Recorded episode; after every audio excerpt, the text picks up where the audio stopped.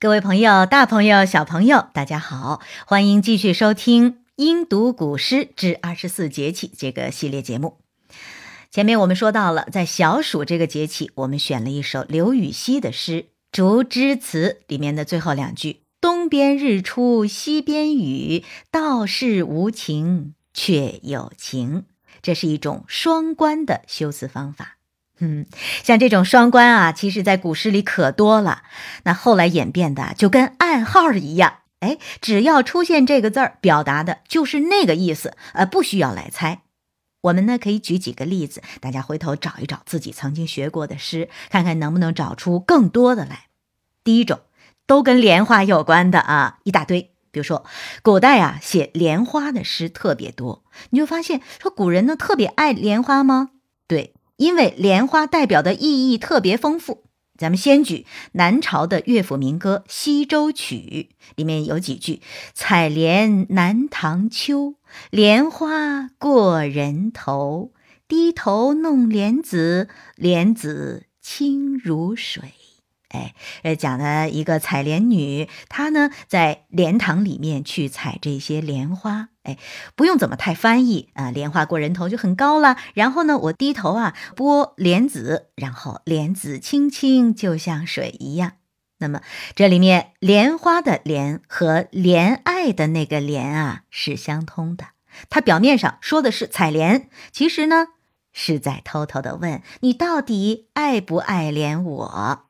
哎，另外呢，这个莲子就是爱怜我的意思。那莲心呢，说的是什么？爱怜之心嘛，对吧？你一听，这都跟对暗号似的。朋友们，要是学不好语文啊，穿越过去，你人家跟你表白，你根本听不明白，是吧？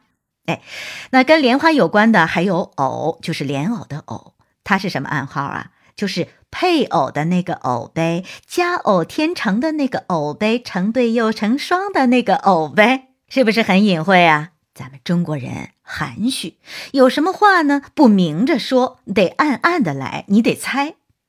再有一个就是丝，丝线的丝，它通的是什么？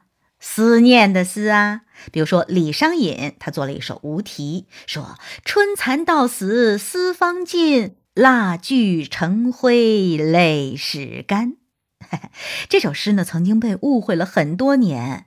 我小的时候啊，被教成说这首诗描写的是什么？是老师含辛茹苦的培养我们啊，这样的诗说，啊，你看看我啊，为了你早起晚睡，给你判作业，就像春蚕一样啊，吐丝至死方休。我记得有一次考试就考这个题目，我呢因为小时候啊曾经学过这首诗的真正的意思，然后我的答案呢就和同学们不一样，还被老师狠狠地批评了一顿，说啊你小小年纪不好好学习，净想别的。我这个委屈啊到现在还记着呢。其实呢就是因为没有对上暗号，没听明白，人家李商隐写的是爱情，说我对你的思念呢至死方休，我死了再完结。啊，我就像蜡烛一样，天天哭天抹泪的淌眼泪啊！等我烧光了才算完。你看，没学问多耽误事儿啊！再有一个暗号呢，就是杨柳的柳，它呢和挽留的留，留住你的留相通。哎，有一首特别著名的诗：“渭城朝雨浥轻尘，客舍青青柳色新。”劝君更尽一杯酒，西出阳关无故人。好多人都会背啊，好多朋友也和我一起来背。这里面的这个客舍，这个舍一定是读第四声的。好多人读客舍，那个就念白了啊。客舍青青柳色新，这是王维的《送元二使安西》。这首诗太有名了，呃，在当朝就唐朝的时候，就有人根据这首诗谱写了一首古琴曲，名字大大的有名，叫《阳关三叠》。但是吧，非常可惜，这首《阳关三叠》古琴曲的曲谱现在已经失传了。不过呢，我们现在还可以听到《阳关三叠》这首曲子，但是它是根据一首琴歌改编而成的。今天啊，我们举了好几个双关的例子。最后呢，还有一点时间，我给你讲一个纪晓岚的故事。纪晓岚大家知道吧？清代的大学问家。这人特别有意思，为人啊又风趣又幽默，满肚子的学问。有人说：“哎呀，我整天看他跟和珅、跟皇上斗闷子，其实那是演绎，那是电视剧，是编的事儿，不真。可是我说这事儿绝对是真事儿。说呢，纪晓岚啊，他有一个亲家，名字叫做卢建增。纪晓岚他的女儿长女嫁给了这个卢建增的孙子。这个卢建增啊，他也是一个做官的，结果呢，有一次就犯了事儿。哎，那个时候做官都特别容易犯事儿。”嗯，这一下子犯了事儿不得了啊！乾隆皇上怒了，说必须严查啊。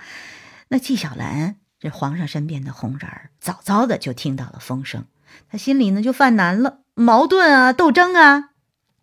你说不管吧，自己女儿嫁给人家了，嗯，成了人家的人，他家要被严查，自己也得被牵连啊，女儿生活也不会好。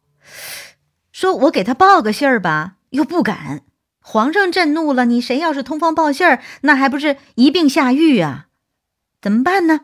想来想去，他呢就给自己亲家卢建增送了两样东西：一包盐，就吃的那种咸盐，还送了一包茶叶。哎呦，他亲家收到了这两样东西之后，连夜就开始转移财产。不过你能转移到哪里去呢？普天之下莫非王土，最后还是被乾隆给查出来了，最后绳之于法，老死在监狱里。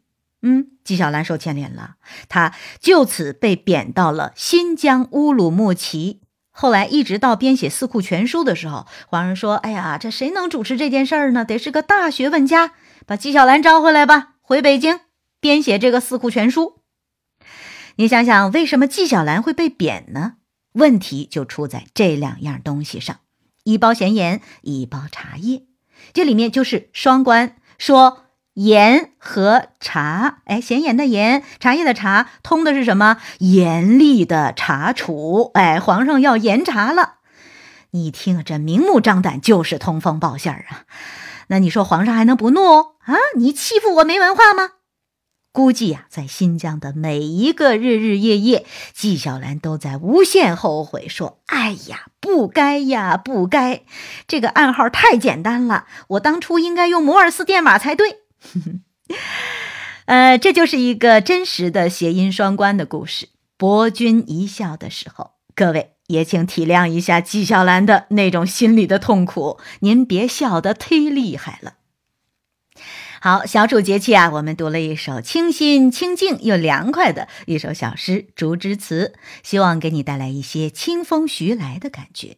那当然，我们一起学了不少古诗里面重要的修辞方法、双关那些暗号，希望大家一直都记着。回头以后呢，遇到呃什么诗里头有莲呐、藕啊、莲子啊、芙蓉啊、丝线呐、柳树啊，你就明白这写诗的人到底是什么意思了。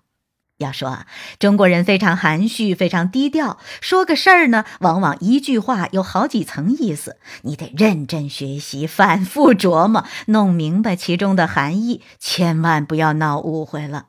嗯，我是英伦，还是那句话，如果喜欢就来订阅这个专辑，有好多有趣儿的故事等着慢慢给你讲呢。